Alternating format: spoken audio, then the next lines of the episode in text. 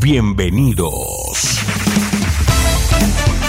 Bienvenidos a una emisión más de tu programa, Experiencias. Quedas en buenas manos del pastor Jeremías Álvarez. Vive una experiencia en tu corazón. Comenzamos. Hola, ¿cómo estás? Un gusto saludarte. Te damos la bienvenida a nuestro programa Experiencias. Y bueno, hoy estamos continuando con la serie eh, Juntos hasta el final. Hoy estaremos abordando un tema que yo espero en Dios que sea pues de reflexión para nuestros matrimonios, para quienes ya estamos dentro, para los que van a entrar y para los que quieren salir también, ¿no? Estaremos hablando sobre amor, amor que perdura. O sea, ¿qué podemos hacer para que el amor perdure, pero también qué es lo que afecta al amor en el matrimonio que muchas veces lo lleva a un final triste y muchas veces doloroso? De todo esto te vamos a hablar en el siguiente programa. Y bueno, pues está en el programa una vez más aquí en Experiencias mi esposa, a quien le doy la bienvenida. Nelly, bienvenida a Experiencias. Gracias, hola a todos y pues una vez más aquí estamos ya casi terminando con esta serie y pues ojalá que sea de bendición. Un tema yo creo que nos reta, ¿no? A todos, a ti, a mí y a todos los que somos o estamos en una relación de matrimonio eh, yo creo que es un tema digno de, reflexionarlo y yo creo que de aprender, ¿no? El, caminar juntos hasta el final no solamente es una adicción, implica reto. ¿Cómo ves tú? Pues sí, yo creo que hoy sí vamos a sacar muchas cosas que, que nos van a, a, pues a lo mejor hasta incomodar, ¿eh? Estar listos. Bueno, pues eh, no te vayas, estamos en experiencias. Te recuerdo hoy continuando con la serie juntos hasta el final y hoy tratando el tema amor que perdura. Sigue en sintonía de experiencias. Continuamos. No sé cómo será tu voz. No sé si ya te he visto por ahí. O quizás no has tropezado junto a mí no sé cómo serán tus ojos, no sé si ya te he visto por ahí. O quizás no has tropezado junto a mí. Ay, cómo será tu corazón, aunque no quiero saber, pues lo único que sé es que Dios siempre te ha estado formando para mí. Como Él me está cambiando para ti. Paciencia al caminar, que algún día nos vamos a encontrar. No sé en qué momento llegarás. Seguro estés años luz de aquí o quizás últimamente he estado frente a ti. Ay, ¿cómo será tu corazón? Aunque no quiero saber, pues lo único que sé es que Dios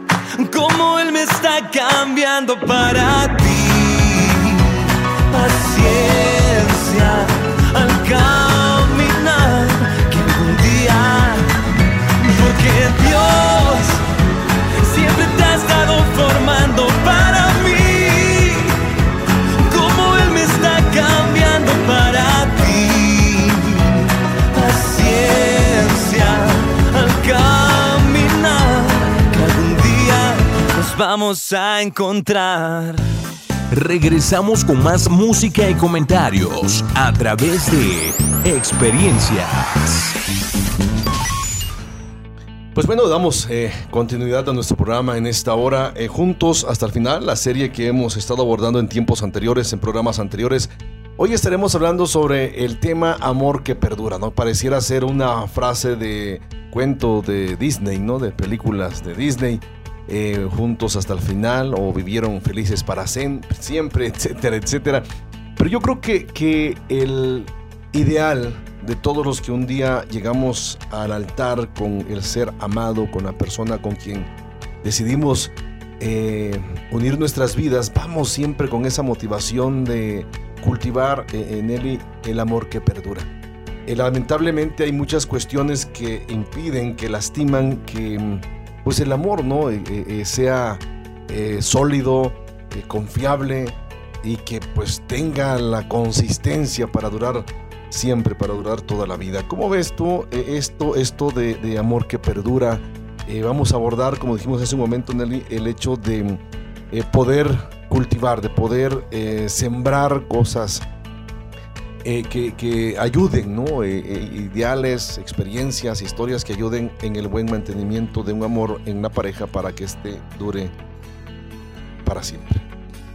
Oye, pues ¿por qué será, no? Que no duran para siempre todos los matrimonios. La verdad que qué triste, porque pues sí debería de ser como un cuento, ¿no? Una película de Disney, como dices tú.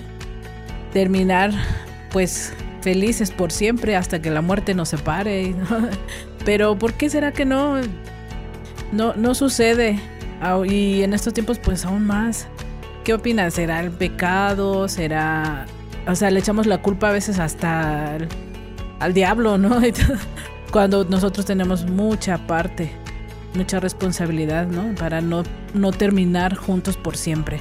Pero pues esperemos que todo lo que estamos aprendiendo nos ayude, podamos eh, ponerlo en práctica y también trabajarlo. O sea, sí, también es pagar el precio y dejar a un lado nuestra propia.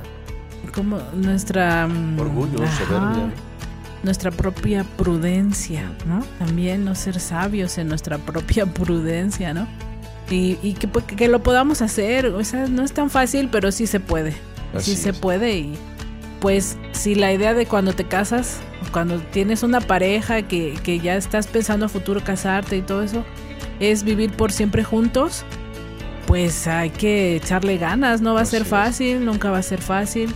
Te juntas con una persona diferente a ti, te juntas con una persona que va a crecer a la par contigo porque pues cuando, cuando ya te casas a cierta edad, pues sigues madurando, sigues creciendo, cambia tu cuerpo, si cambia tu cuerpo, cambia tu mente, cambian tus pensamientos, cambia la, sociedad, cambia la vida. Pues no puede ser igual. Entonces tienes que pensar en todo eso antes de que. Así es. De que te, te armes un ideal. pues consideramos todas esas cosas, ¿no? Sí, yo, yo creo que eh, bueno, eh, me, llama mucho la atención algunos conceptos que, por ejemplo, el escritor Norman Gray, eh, precisamente en su libro secretos de un matrimonio que perdura, ¿no? De donde estamos ahorita trabajando. Sí, existe Norman Gray. estamos este, trabajando, ¿no? Algunos, estos temas precisamente de, ese libro, de este escritor. A mí me llama mucho la atención lo que él menciona en la introducción de su libro y dice, para cultivar un amor que dure toda la vida, debemos aprender a ocuparnos del amor y hacerlo cada día más fuerte. Y esto a mí me, me, llama mucho la atención porque el hecho de la frase cultivar a mí me, me, pues, me gusta mucho, ¿no? Entiendo en su totalidad la frase de cultivar, ¿no? Porque es, no es nada más sembrar, sino es que el arte de cultivar tiene eh, que ver con la acción de sembrar, de cuidar, de, alimentar, de asolearse, de, proteger, ¿no? O sea, de pagar el precio. no, pues es, pagar el precio, sí. Entonces, cuando yo entiendo, cuando yo escucho el, término cultivar, yo entiendo, o sea, yo creo que todos los que un día estuvimos en el campo o que tienen una especialidad o, trabajan, ¿no? Este, en un área y se capacitaron en un área que implica, vamos, la agronomía, entienden a cabalidad y a profundidad lo que es cultivar ¿no? Entonces, el, matrimonio hay que cultivarlo, hay que cuidarlo, hay que alimentarlo, hay que protegerlo, hay que sacrificarse muchas veces por él, etcétera, etcétera. Entonces, eh, eh, este escritor dice, hay que ocuparnos del amor y hacerlo cada día más fuerte. Un amor duradero es posible y además es necesario, dice este escritor. El amor y el compromiso van de la mano. O sea, esto, es interesante. O sea, amor y compromiso van a ir de la mano. Hay, hay, matrimonios que dicen, pero es que estoy comprometido, pero luego el amor no, pero ese compromiso hay que profundizarlo, ¿no? Claro, sí, vamos a checarlo en, un, en, el siguiente programa. Yo creo que vamos a hablar de eso de, manera fondo porque es interesante hablar del compromiso. Entonces, van de la mano. Así como el compromiso es el resultado de una decisión, también lo es el amor. El amor no es simplemente algo que sucede, tiene que cultivarse para que se desarrolle. Pero igual se cultiva desde que desde que tú ya le echas el ojo a tu pareja, ¿no? o sea, no nada más ya me casé, ahora cultiva el amor. No, no, no, O sea, ya le echaste el ojo a tu pareja y trabájale, ¿no? Trabájale. Y, pues que crezca ese amor. Y, fíjate que estaba eh, pues leyendo todos estos temas y me llamó mucho la atención los tipos de amor que existen en el matrimonio ya como, como pareja, ¿no? Entonces, hay que, hay que tomarlos en cuenta, ¿no? Hay que hablar de eso. Por eso yo tengo aquí, pues, cuatro puntos. no, es el monólogo. cuatro puntos que quiero que, que platiquemos. ¿Qué te parece? Y aquí vamos a entrar en, en, en algo que me llamó mucho la atención. Porque son cuatro tipos de amor. Pero no digamos que los cuatro tipos de amor, y hasta entre comillas, ¿no? Se podría decir son buenos. O en todas las parejas existen. O no sé, tú a ver, ¿qué, opinas tú? Vamos a platicarlo. Y ya me dices tú si sí piensas que en todas las parejas debe existir. Y si sí existen. Y si sí, si está bien o están mal. O vamos a ver, ¿no? ¿Qué te parece? Perfecto. Entonces el primero que yo encontré es el tipo de amor encaprichado. Ya con la pura palabrita con que se, oye, extremo, ¿no? Sí, sí. Eh, encaprichado. Entonces, este tipo de amor eh, hace que la gente vea solamente lo que quiere ver. Y luego más tarde van a darse cuenta de que lo que creían ver no es lo que han obtenido. ¿Sí me explico? O sea, te estás encaprichado con una persona, te gusta y tú lo, quieres o la quieres, le quieres tener, porque si no es contigo, pues con nadie, ¿no? Pero es simplemente eso, o sea, es como el tipo de enamoramiento, ¿no? O sea, cuando tú empiezas una relación y empieza el enamoramiento, le ves todas las, las virtudes existentes que tiene, pero nunca le ves ningún defecto, ¿no? Y estás encaprichado ahí. Y ya cuando empiezan a salir los defectos, tú sigues encaprichado, pero, pero es algo como en cierta forma eh, extremo, pero pues, o sea, pienso que no debe ser así. O, Dañino y tóxico, aprensivo. Aprensivo. Eh, eh, fíjate que una de las características de, este, de ese enamoramiento, como tú lo mencionas, es que quien está enamorado o quien está cultivado, cultivando ese tipo de amor, están enfocando, enfocándose en sus propias necesidades y no en las del otro. Entonces están viendo algo muy, como muy superficial y por eso muchas veces eh, no tienen esa, esa capacidad de, de, de comprensión, de, estabilidad emocional, eh, de respeto, etcétera, etcétera. Entonces, eh, eh, bueno, digo, lo hemos escuchado en algunas películas, ¿no? frases como vas a ser mía aunque no quieras, ¿no? Entonces, pero no solo las películas, porque no has escuchado con personas ah, reales, sí, sí, También. Pero digo, es muy típico en las películas. Yo conozco personas, digo, muy cercanas, muy, muy cercanas en su momento que, que se encapricharon con, con, alguien. ¿Y sabes cuál es el resultado? Hacen infeliz bueno, se hacen infeliz a veces, ¿no? ¿Por qué? Porque la otra persona eh, eh, eh, sucumbió a lo que tú quieras, a un chantaje, a un ah, si me dejas me muero, me, mato, me quito la vida, dejo de comer, ¿no? O sea, etcétera, etcétera. Entonces, alguien tiene que ceder. Eso sí, yo, yo, yo he escuchado, por ejemplo, en terapia de pareja a muchas personas, ¿no? Es que dicen, es que yo, yo le dije, o, o, o si me deja, este, que se atenga las consecuencias. ¿no? Este, si, si no sé, si yo lo dejo, me han dicho que me ha dicho él o ella que, muchas cosas feas o raras pueden pasar. Entonces tú dices, wow, o sea, qué, qué enfermiza persona, situación y circunstancias que, que, que en las están enganchados muchas veces. Entonces, eh, hay muchas personas en nuestro alrededor que se casaron, fíjate, con alguien porque se encapricharon. Ajá, ¿no? Así se exactamente. sí. encapricharon, ¿no? Y pasando por sobre ellos mismos, tal vez. Sí, como dices, haces, hacen infeliz a la otra persona y la otra ya se enganchó también, ¿no? Y si, si está igual, pues digámoslo así, tal vez no es la palabra correcta, pero dañada, ¿no? No tiene autoestima o no sé. Se engancha también y entonces, como dijeras tu frase eh, célebre, se junta la enfermedad con el dolor, Exacto. ¿no? Y, y es una relación tóxica Exacto. una relación que no, no, como no hay amor, pues imagínate, es tan, tan sufrido los dos que se la pasan, pues tal vez de pleito en pleito o como, eh, como dijimos, en la manipulación, ¿no? De que si te vas, pues, ¿qué va a ser de mí? O vete, pero... Pero me voy a quitar la vida, ¿no? Ajá, sí, sí, se sí. lleva, no te llevas a mis hijos. Ay, no, o sea, cosas que hemos escuchado. Pero es por el encaprichamiento, ¿cómo la ves? No, y yo ¿No? creo que eh, sí, eh, eh, y es algo que denota pues la falta de, primero, de identidad de la persona que se encapricha. Ajá. Digo, porque si no, o sea, es tan sencillo, es de, si no te quieren ahí, ¿para qué sigues allí, no?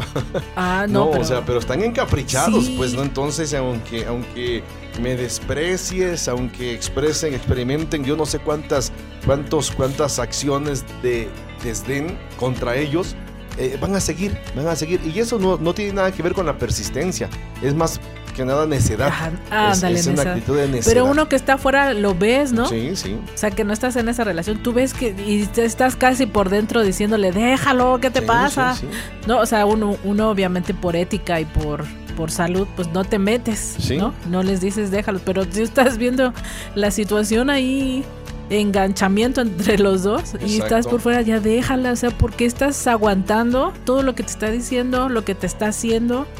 Pero es encaprichamiento, ¿no? O pudiera ser también que por tu familia que te están diciendo, ya ves, te lo dije, te dije que no era para ti, te dije que por qué ibas a andar con ese o con esa y así. Ah, pues más te encaprichas, ¿no? o sea, para, para, para hacer enojar a tu papá o a tu mamá o para que vean que tú sí tenías la razón y pues la verdad es que estás sufriendo y no es sano que estés así, ¿no? Ahora, eh, eh, los, los matrimonios que ya, ya, ya estamos adentro de lo que es el matrimonio, ¿no? Eh, le digo, y repito, muchos se casaron por encaprichamiento, bueno, tienen que pasar por un proceso o de enamoramiento, una vez Ajá. más, o a la, a la buena, o identificar qué tanto se han dañado y si en algún momento eh, esa relación ha sido hasta peligrosa para ambos, deberían tomar ciertas decisiones. Pero los que están eh, noviando, los que están eh, em, noviando, o sea, tienen, tienen todavía como más eh, oportunidades, ¿no? Para eh, evitar ese sufrimiento, para evitar cuántas cosas que pudieran afectarles el día de mañana. Yo creo que es para reflexionar esto y, recordemos, ¿no? Algunos principios que yo creo que la Biblia enfatiza, la Biblia enseña al respecto, eh, al respecto del matrimonio, ¿no? La, la Biblia habla de separación de los de la familia, de donde venimos para entregarnos en, alma y cuerpo, a final de cuenta también, ¿no? Al cónyuge, eh, con la persona a quien amamos. Entonces, por eso el principio del Señor, ¿no? El principio del Señor fue, dejará el hombre a su padre y a su madre, se unirá a su mujer y serán una sola carne. Pero cuando hay encaprichamiento, eh, yo creo que no hay una sola carne, ¿no? Está, hay, hay dos, hay tres, hay no sé cuántas cosas ahí que están afectando pues la identidad de lo que es el matrimonio como institución. Pues Bueno, sí, porque no- como que quieres quedar bien, ¿no? También con mucha gente. Bueno, pero no te vayas, estamos en experiencias. Mira, estamos hablando sobre el amor que perdura de la serie Juntos hasta el final. Síguenos a través de nuestras redes sociales, facebook.com diagonal experiencias online y a través de nuestro correo experiencias y mándanos tus WhatsApp al 951 392 1349.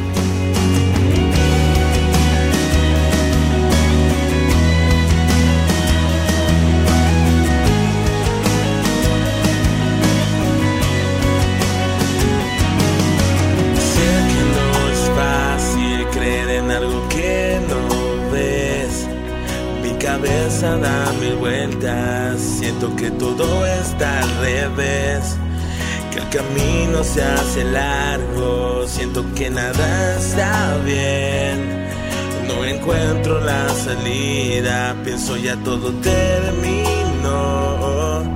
Pero cuando estaba a punto de morir, fue tu luz que iluminó mi vida y pude recibir tu paz en mi corazón. Sé que no es fácil creer en algo que cabeza da mi vuelta, siento que todo está al revés. Y siento que mi barca se hunde, que el viento no está a mi favor. Y mi corazón llora, grita con desesperación. Pero cuando estaba a punto de morir, fue tu luz que iluminó mi vida y pude recibir tu paz en mi corazón.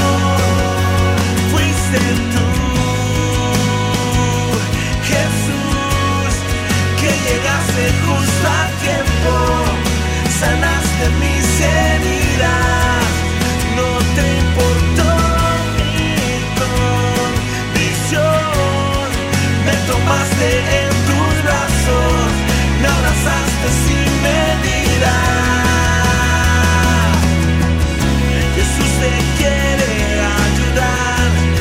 No te resistas más, dale hoy tu corazón,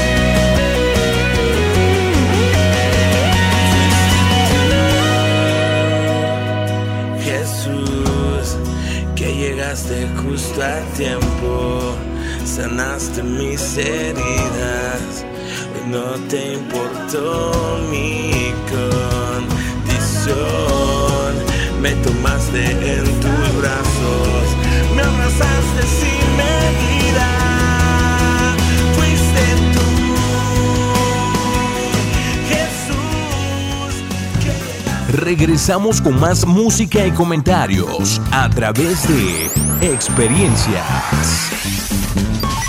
Pues bueno, continuamos con nuestro programa Experiencias. Eh, estamos abordando algunos eh, tipos ¿no? de, de- de amor, de relación que eh, pueden este, cultivarse en el matrimonio.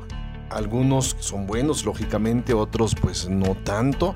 Eh, por ejemplo, esas relaciones que inician y continúan en el matrimonio con un amor a, a base del, del capricho, ¿no? Que, que- que, eh, por capricho eh, muchos le entran a esa relación y, y continúan, llegan al matrimonio, pero muchas veces no son felices. Ya dimos algunas pautas al respecto.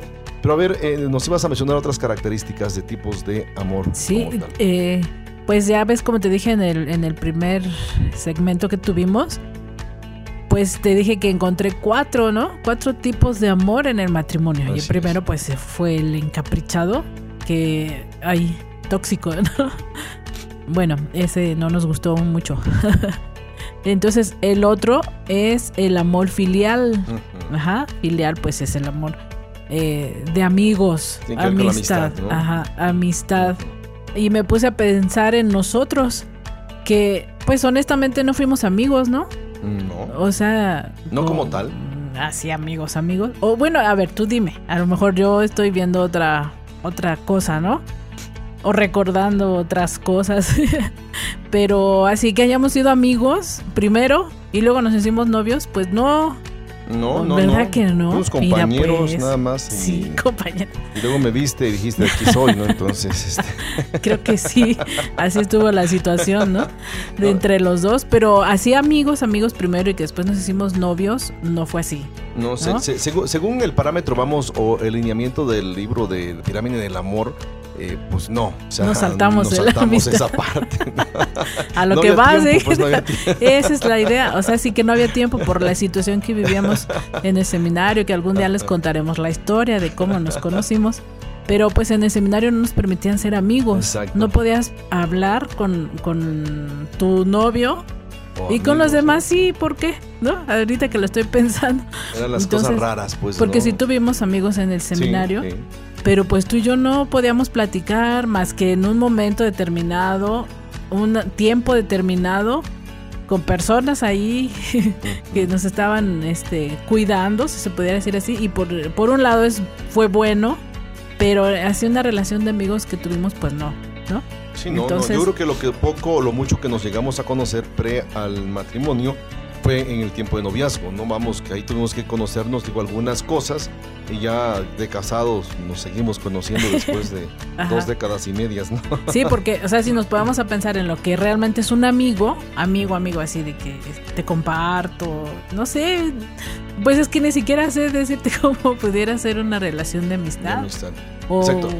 ¿O qué opinas? A ver. Pero aquí en ese punto no está hablando de, la amistad pre, o sea, está hablando de la amistad en. Ah, bueno, en el- a eso ya en el voy. matrimonio, ya en pues, el ¿no? matrimonio, a ver, ¿tú qué opinas? Fui, somos amigos, amigos así como se, se habla de amigos, Bueno, de- compadres, de, aquí ¿no? para allá, de mi parte hacia ti, Ajá, todo lo que tienes que saber lo sabes ajá. todo. O sea, antes de que yo ¿Pero pudiera es por amistad? Sí, sí. y por Ah, mira, pues. Porque, o sea, yo no puedo decir algo a alguien que sepa a alguien primero que tú. ¿No? Ajá. O sea, y, y- y siempre el consejo, eh, la observación, la llamada de atención, si tú lo quieres ver así, eh, primero va a ser de ti, ¿no? Antes que yo la pueda escuchar de otra persona. O sea, de aquí para allá es así. No sé, espero que de allá para acá sea así, si no estamos mal. ¿no? A ver, vamos a sacar aquí las Entonces, cosas. ¿por qué, por qué razón? Aquí hay una cuestión interesante. La, la amistad en el matrimonio nos lleva a hacer algo eh, eh, que al otro le guste, a final de cuentas, ¿no? Aquí la pregunta es, ¿qué cosas hacemos que muchas veces no nos gustan, pero nos esforzamos simplemente porque a ella o a él, eh, o sea, al mejor amigo, en este caso esposa o esposo, le gusta y podemos ayudarle o podemos eh, eh, traerle de alguna manera bendición o satisfacción? O sea, yo creo que esa- esos son los márgenes eh, eh, o las características de la amistad en el matrimonio. No podemos nosotros llevar eh, el pensar y sentir de amistad, de amigos, amigas, fuera del matrimonio hacia adentro del matrimonio.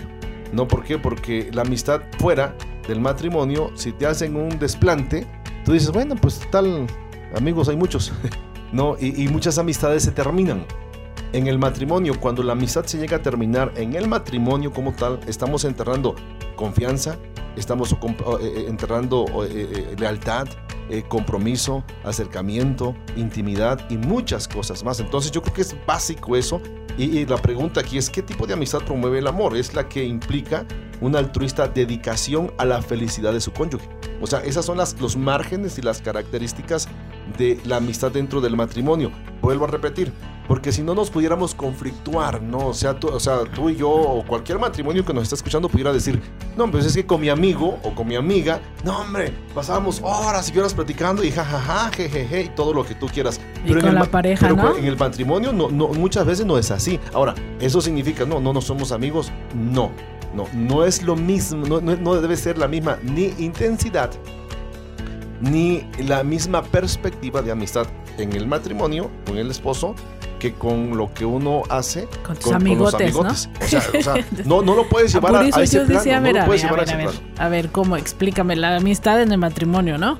Porque, o sea, yo siento que, que nosotros tenemos una relación buena, o sea, una grandiosa relación, que platicamos de todo y ya como dijimos, pues no tenemos nada oculto entre nosotros y estamos juntos y... Pero me ponía yo a pensar, a ver, ¿eso es amistad? ¿O es pasión, no?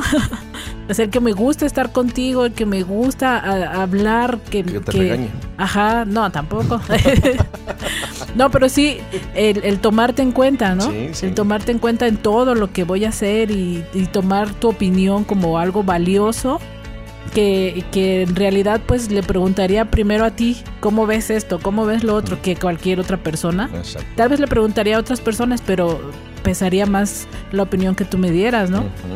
Pero no sé, se me hacía un poco extraño pensar que eso es amistad, Sí. porque no, o sea, para mí es algo más. Mira, Entonces, ¿qué soy tu amiga o no? Eres mi amiga, mi esposa, mi amante. ah, bueno. No, es, que, es que, mira, precisamente yo estaba leyendo también esto, este, este artículo, a mí me, hizo reflexionar. ¿Por qué? Porque, te repito, traemos al terreno del matrimonio la experiencia de amistad con los amigotes o las amigotas. ándale. O sea, y no es igual. O sea, es, esa línea, ese límite que, que, hay eh, entre con los amigos y con la esposa eh, o con el esposo siempre va a ser diferente. Voy a, voy, a, voy, a, voy a mencionar tres o cuatro pautas que hacen que se cultive una amistad o que se tenga una amistad en el matrimonio. Primero, por ejemplo, te decía hace un momento, es, esto implica el que sea uno altruista, dedicándose o haciendo algo eh, para cultivar la felicidad de su cónyuge. Esa es una característica de una buena amistad en el matrimonio. Segundo, es cuando la satisfacción de las necesidades del cónyuge se hace una necesidad para ti, o sea, o para el cónyuge.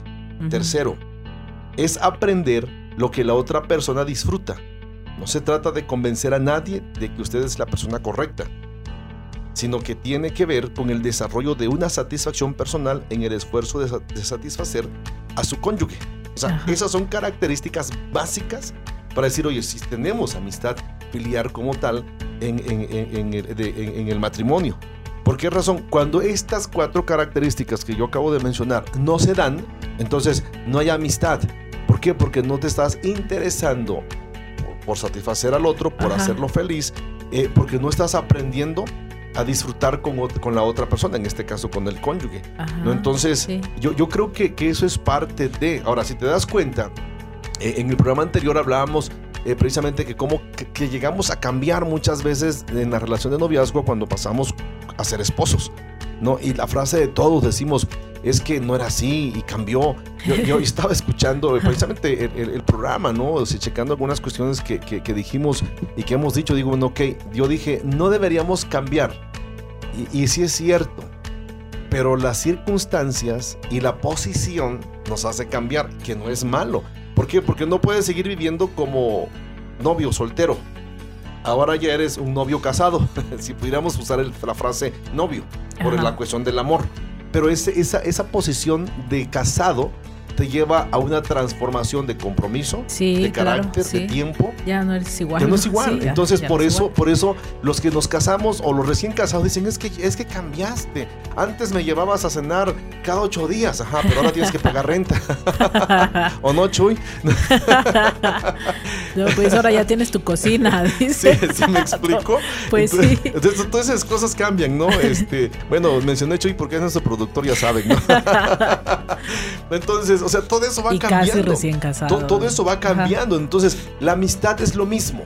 O sea, la, amistad en el matrimonio, tú no te puedes llevar a palmaditas como te llevas con los amigotes y, te empujas y, cuenta cosas más. En el matrimonio algo pasa que ya no, ya no, no puedes tú hacer es, eso mismo. Pero, pero si, si, enfocas estas cuatro características, repito que dije, entonces tú puedes decir, ok, mi esposo o mi esposa es mi amiga. ¿Me explico? O sea, y, mi mejor, mi mejor amigo, ¿no? En este caso. Sí. En mi, en mi caso. Sí. Porque, ajá, y así ya no vas a buscar a alguien. Para hablar. Porque, ajá, porque resulta ser que cuando no tienes un amigo en pues el, que es tu pareja, pues sí necesitas a alguien, ¿no? No puedes estar sin, sin un amigo como tal que te escuche, que te apoye, que como dices tú, compartir, convivir, que puedan compartir eh, los, los gustos o las actividades, ¿no? Sino que llegas con el esposo y lo ves como alguien pues el enemigo. A lo mejor es, a pelearte tenemos que aprender a ver alguien a que tienes que atender en, el caso de la mujer no atenderle en todas las las cosas que necesita el, Señor y el Señor a proveer, ¿no? Todas las cosas que necesita la señora y en eso te la llevas y no son amigos, o sea, no, no, ya que me lo aclaraste ahorita, pues no platican, no conviven y todo eso, ¿no? Que se debe de hacer en el matrimonio. la, amistad necesita intimidad de alguna manera. El amor de compañerismo implica cierto nivel de intimidad en el que haya apertura, disposición a recibir críticas y nexos emocionales. Se debe compartir metas, planes, sueños capaces de trabajar juntos, etc. O sea, todo ese tipo de cosas nos, nos van haciendo que nosotros cultivemos amistad. ¿Por qué? Porque hemos confundido muchas veces, fíjate bien, eh, eh, hablando de esta parte de, amistad, de filiar, en el matrimonio, en la pareja. eh, eh, eh, trabajamos, trabajamos, no sé, el compromiso con los hijos de la casa, eh, el crecimiento como, como institución, hogar, familia, matrimonio, etcétera, la- el área sexual, que quiero pensar que sí, o sea, los matrimonios. Pero muchas veces pensamos que la amistad no. O sea, lo, que debe ser vital. Tú decías, nos debemos ser los, los mejores amigos, Ajá. No, no los peores enemigos.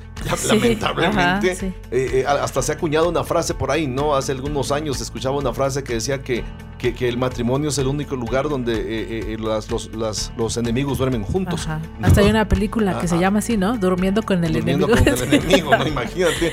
Y Ento- no sé si la he entonces, visto, no me acuerdo. entonces, si te das cuenta, en lugar de decir, ¿cómo va a ser mi enemigo? Es, es mi amigo.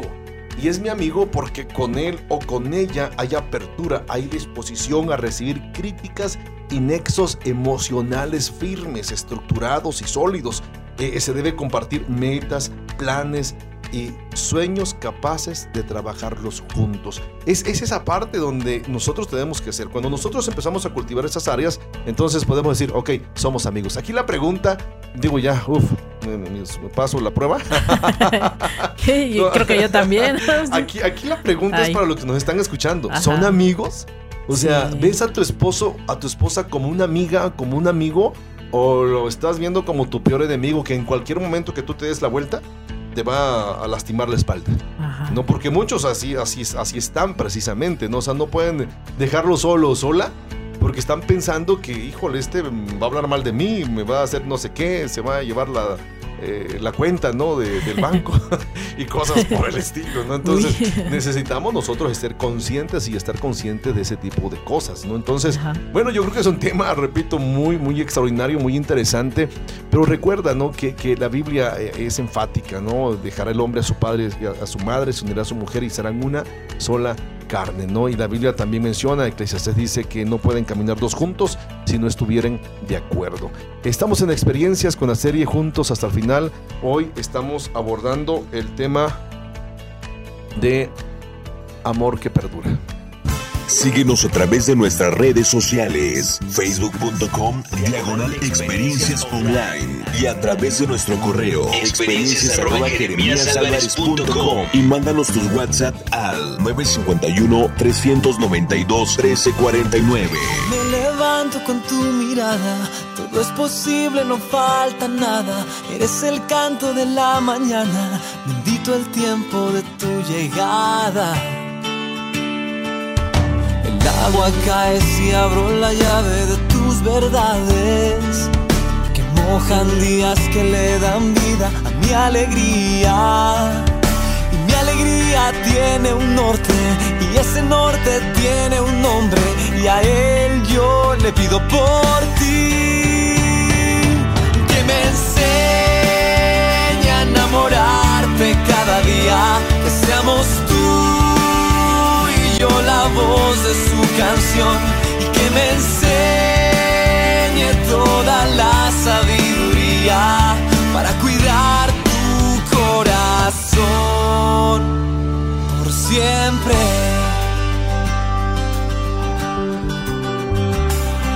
Escucha, nena, quiero vivirte en cada día.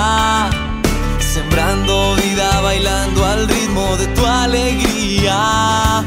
Pues tu alegría tiene un norte y ese norte tiene un nombre. Y a él yo le pido por ti que me enseñe a enamorarte cada día, que seamos tú y yo la voz de su canción y que me enseñe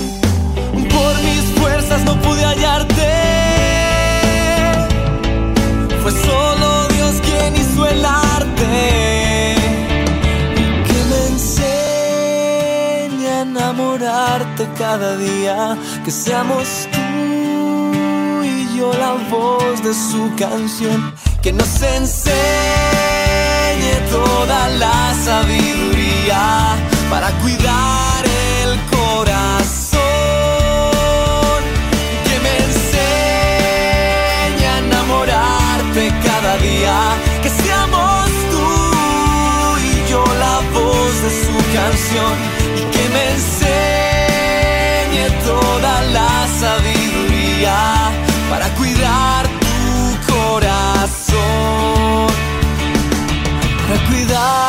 tu corazón por siempre. Regresamos con más música y comentarios a través de experiencias.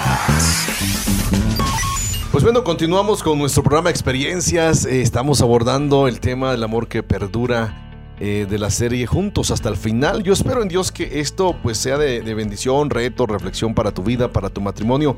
Y estuvimos hablando ahorita eh, el, punto, bueno, antes del, corte, el, punto em, de un matrimonio que perdura, ¿no? El, el cultivar, la, la importancia de cultivar la amistad.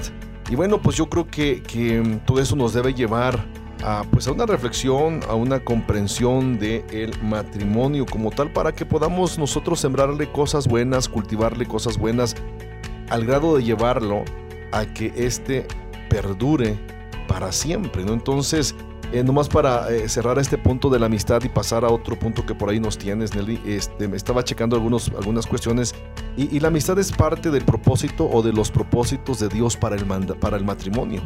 Se trata, no, se trata eh, eh, de una solemne promesa de confianza, eh, convertirse en amigos, en un amigo, un amigo requiere eh, cambiar viejos hábitos y creencias. La amistad matrimonial conlleva el aprender a expresar el lado romántico de la vida en forma tal que satisfaga las necesidades de cada cónyuge. Yo creo que eso es, algo que debemos tomarlo muy en cuenta. Pero bueno, nos puedes comentar eh, otras eh, características sobre eh, lo que estamos observando. Sí, estamos en tipos de amor en el matrimonio, ¿no? Ya acuérdate que fue el encaprichado y luego el filial. Y ahora el tipo de amor falsificado. ¿A qué te suena? Imagínate ese, ¿cómo fa- puede? ¿Será que sí? ¿Será que eh, yo hasta me pongo a pensar, ¿será que se le puede llamar amor o cómo, no? Pero bueno, pensamos en que en que las personas o algunas personas pudieran pensar que su amor es normal, correcto, es bueno, pero realmente está falsificado. Sí, sí. Fíjate. Entonces vamos a identificarlo, ¿no? Y podemos eh, identificar dos partes en este amor eh, falsificado. Y el primero es aquellos que son muy complacientes. Co- complacientes. O sea, sí, mi amor. No, mi amor. Lo que quieras, mi amor. ¿no? Como di- dijera aquella tía famosa. Lo que quieras, papo. ¿No? Sí, sí, sí. Sí, Entonces, Y, y- y esto, esto me, me- bueno, eh, otra vez me lleva a reflexionar precisamente lo que eh, dice el doctor eh, Les Parrot. Describe claramente los estilos del amor falsificado en su libro El enemigo invisible del amor. Fíjate bien, el enemigo invisible del amor. Cada estilo tiene varias características, ¿no? Y lo que tú mencionabas, los complacientes tienen características, ¿no? Y una de ellas que son personas que están dominadas y guiadas por sus emociones. Fíjate. Sí. O sea, personas que están dominadas y guiadas por sus emociones. Ellos hacen las cosas correctas por la razón equivocada. Ellos hacen cosas amables más que ser personas amables. Oye, pero como que es algo, ah, estás hablando de baja autoestima, Autoestima. ¿verdad? Como que quiéreme, quiéreme. Estoy haciendo todo esto para que me quieras. ¿O no? Estoy equivocada, ¿no? ¿Verdad? Sí, sí, sí, es, es una autoestima baja, pero también es un peligro potencial eh, de este tipo de personas porque eh, son personas que por lo regular tienen reprimidas algún tipo de emoción. O sea, Ajá. en, en un ¿en qué sentido? Mira, a ver si me puedo explicar en todo esto, ¿no? Porque dice, son, son personas guiadas, son personas, perdón, dominadas y guiadas por sus emociones. Ojo, dominadas por las emociones, no por la razón ni por la lógica. Ajá. ¿Qué significa esto? Esto, ellos hacen las cosas correctas por la razón equivocada. O sea, eh, si yo fuera, por ejemplo, complaciente, yo digo, ok, me voy a hacer lo que tú quieras. pero estoy maquinando algo que voy a sacar de provecho de ti. O sea, sí, a, míralo. a- a final de cuentas, ¿no? ¿Por qué? Qué listo me saliste. Porque, o sea, yo, yo estoy haciendo algo correcto, pero por la razón equivocada, por la Ajá. motivación equivocada. O sea, siempre va a ser algo de, está bien, sí, mi amor, no, mi amor, lo que tú quieras, ajá. Pero atrás de esa carita bonita, de esa actitud Ajá. bonita, ¿qué hay? ¿No o no? No, eh, Entonces, o sea, tenemos que tener mucho cuidado, o sea, mucho cuidado con, con el ser complacientes. Porque, o, o- o tal vez no sea algo tan grave, pero ok, en algún momento eh, yo te puedo decir, ok, mira, yo te- he sido complaciente, ahora te toca a ti ceder. No, o sea, y eso ya pasamos a otro punto que se llama manipulación. Ajá. ¿no? Entonces, eh, yo hice tal cosa y ¿por qué tú no haces tal cosa? No, si yo eh, siempre eh, hago lo que tú quieres, pero ¿por qué ahora tú no quieres ¿Y ceder? qué puedes decir? Lo hago porque te amo, Lo hago ¿eh? porque te amo. Porque te amo y porque te lo mereces, pero ahora dame tú a mí. Exacto, o sea, es, es, es aquí una, una razón equivocada. Ellos hacen cosas amables más que ser personas amables. Ah, pero también es como un trastorno, ¿no? Sí, Porque de la tienen la personalidad, una, doble personalidad. tienen una necesidad urgente de complacer. Es como si nada más vivieran para hacer felices a los demás. ¿No? Imagínate, o sea, el, el- te digo, a- aparte de la manipulación, la baja autoestima, Sí. porque vivo para que tú estés bien, me identifico contigo, ¿no? Para Así que estés es. bien, pero realmente, como dices, para con una razón este equivocada, o- atrás de, de lo que estoy haciendo, pues voy a sacar algo, ¿no? Algo de provecho. Algo de Sí, provecho. Los complacientes también eh, son los dadores de vida. Eh, centenares de esposos y esposas constantemente dan, dan y dan, pero no a causa del amor. Tampoco es por sentido de culpa o porque haciéndolo satisfagan sus propias eh, necesidad- necesidades. Dan simplemente para poder sentirse bien acerca de sí mismos. Es como, es como que si estuvieran enviciados en ayudar, ellos se convierten en ayudalcohólicos, dice este autor. Ayuda No, alcohólicos. Ayudalcohólicos, no, ¿por qué? Porque eh, eh, eh, saben, saben que de alguna manera no están bien, pero se están esforzando, entre comillas, eh, a final de cuenta, em, porque consideran ellos que son los dadores y sin ellos las cosas no pasan. O sea, hay, hay, hay mucha- muchas personas que tú tal vez conoces, eh, eh, eh, más, se dan más en mujeres este, este tipo de características de que dan, son complacientes, son complacientes y dan y dan, pero se están quejando. Ajá, No, o sea, sí, como no. Dan, dan, dan y se están quejando. Ajá.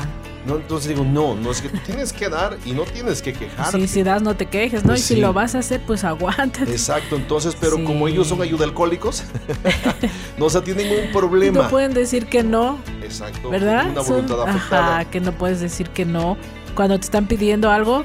Y aunque no quieres, bueno, pero y piensas que lo estás haciendo por amor. Exacto. Y cuando realmente no es así, es porque tienes algo, ajá, estás estás mal, pues.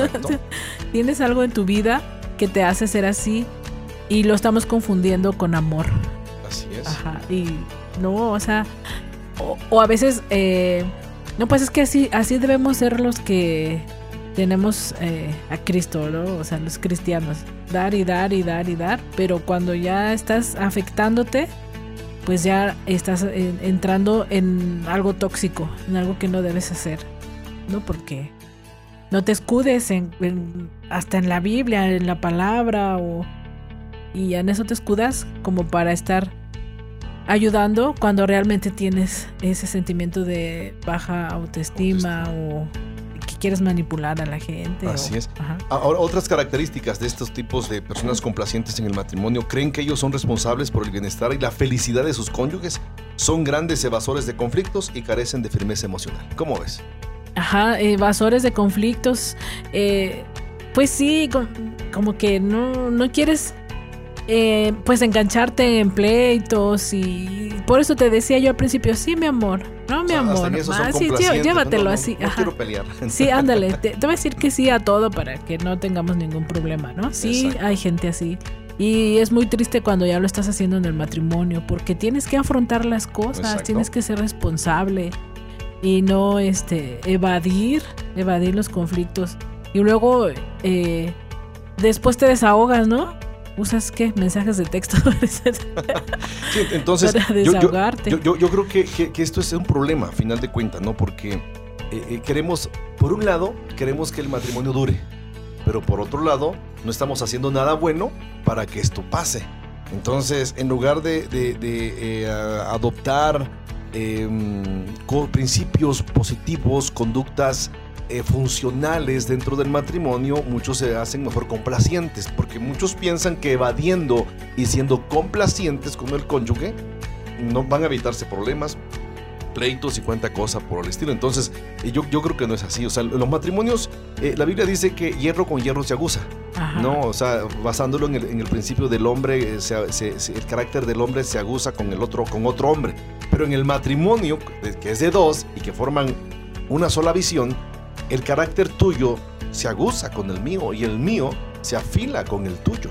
Entonces, cuando no hay una, aún así, confrontación, cuando no nos confrontamos y no buscamos soluciones, nunca nosotros como matrimonios llegaremos a cosas buenas. Por eso, eh, repito, muchos son grandes evasores de conflictos y carecen de firmeza emocional. La segunda característica de lo que estamos viendo, vimos ya eh, los complacientes y cuál sería la otra.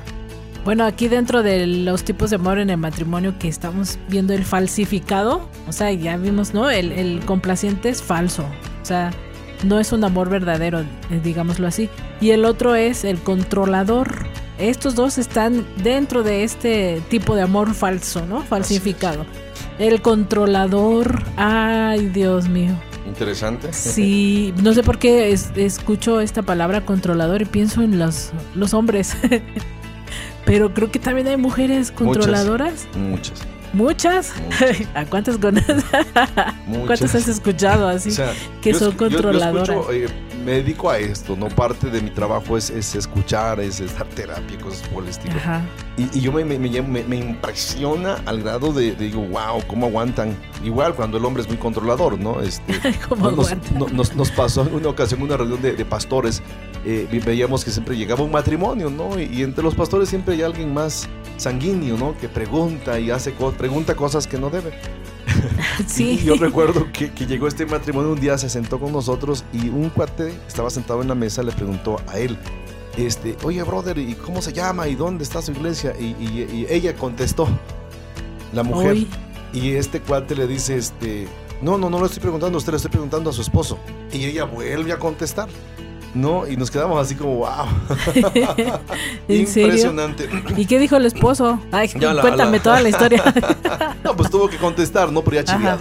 Y... No, o sea, o sea, tú te das cuenta quién, quién, lleva ahí el control, ¿no? O sea, los complacientes eh, eh, ceden el poder de los demás en su interés de ser amados, pero los controladores tratan de tomar cargo de todo eh, con tal de obtener el respeto de los demás. Un complaciente tiene una sobreabundancia eh, eh, de simpatía, pero una tremenda escasez de objetividad. El controlador es exactamente lo opuesto. Tienen una gran cantidad de objetividad, pero no tienen idea de cómo actuar con simpatía. Enumeramos por lo menos las características de los controladores. Su necesidad de estar en control es obvia. O sea, es necesidad, necesitas estar en control si no ya te sientes mal. Exacto. Luego, los controladores son muy autosuficientes. Como porque la emoción está ausente de sus vidas. Son incapaces de expresar un compromiso amoroso. Reglas, reglas y más reglas. Esta es su forma. Su estilo de comunicación es demandar, es demandante en palabras, eh, intento y sentimientos. Los controladores no abren su corazón ni revelan sus sentimientos profundos y verdaderos. Imagínate. Qué, qué, este, qué difícil, ¿no? Vivir con alguien que, que te controla, pero, a, o sea, ya, ya, como que es un modo de vida, ¿no? Estás ahí y no te quieres salir, ¿por qué? O sea, es algo tóxico también, que te quieren controlar, quieren eh, que hagas lo que tú quieres. ¿No? ¿Qué opinas tú? Sí, yo, yo creo que, que, es esa parte de los controladores, eh, pues eh, como decías hace rato, se junta el, el, dolor con la enfermedad, pues a final de cuentas. sí. Imagínate un controlador con un complaciente. Ajá. O sea, hacen una, una, dupla impresionantemente disfuncional. No, o sea, un controlador necesita un complaciente y un complaciente necesita a un controlador. Ajá. ¿No? O sea, o sea, son tóxicos, los dos son tóxicos, por eso nadie quiere salirse de allí. ¿Por qué? Porque uno le gusta el dolor y a otro, la le gusta, a otro le gusta infringir el dolor. Entonces, los controladores son personas tajantes eh, eh, este, en todas las cosas que hacen, dicen, expresan, sienten, etcétera, etcétera. Entonces, si te das cuenta, eh, el amor que perdura muchas veces es afectado por algunas características que, que estamos viendo en estos momentos. ¿no? Yo creo que lo que pudiéramos rescatar de lo que, lo que expresamos en este, en este programa es cultivar la amistad. Yo creo que, que esa es la característica ¿no? del amor filial, que nos debe ayudar a comprender y como decíamos al inicio, cuando entrábamos eh, eh, en, en la eh, disyuntiva, ¿no? ¿Somos amigos o no somos amigos, no? Al respecto, o sea, voy a repetir esto para terminar, para que se les quede en su mente. La amistad en el matrimonio nos lleva a hacer lo que al otro le gusta, ¿no? Eh, eh, es cuando la satisfacción de sus necesidades se hace una necesidad para usted mismo. Es aprender lo que otra persona disfruta. No se trata de convencer a nadie de que usted es la persona correcta, sino que tiene que ver con el desarrollo de la satisfacción y realización del cónyuge. Yo creo que eso es lo más rescatable para que nos quedemos y los que nos han escuchado se queden con algo positivo. No, no van a decir, bueno, ¿dónde está lo que perdura? Bueno, lo- lo- lo- los demás tres características que vimos no funcionan eh, cuando te encaprichas, cuando de alguna manera este, te haces eh, Complaciente o controlador, Eso ¿no? no funciona. Hay que practicar el amor filial como tal. Y bueno, se nos acaba el tiempo, ¿no? Eh, fue un gusto que nos hayas escuchado y, y deseamos de todo corazón que la sigas pasando bien y que Dios te siga bendiciendo. Una última palabra para nuestros radios escuchas. Pues que estén atentos al próximo programa. Vamos a hablar de compromiso, como ya dijimos. Así es. y, y otro tipo de amor que es el mejor para mí, el mejor de todos. Pero pues ya lo vemos en el próximo programa, porque ya se nos acabó el tiempo. Perfecto. Bueno, tú que nos has escuchado, te damos las gracias a ti. Gracias por habernos escuchado. Recuerda, nos puedes eh, siempre encontrar por ahí en www.dumradio.com. Eh, es un gusto siempre saludarte y recuerda, lo mejor es estar en familia. Bendiciones. Síguenos a través de nuestras redes sociales, facebook.com, diagonal experiencias online y a través de nuestro correo, experiencias y mándanos tus WhatsApp al 951 392 1349.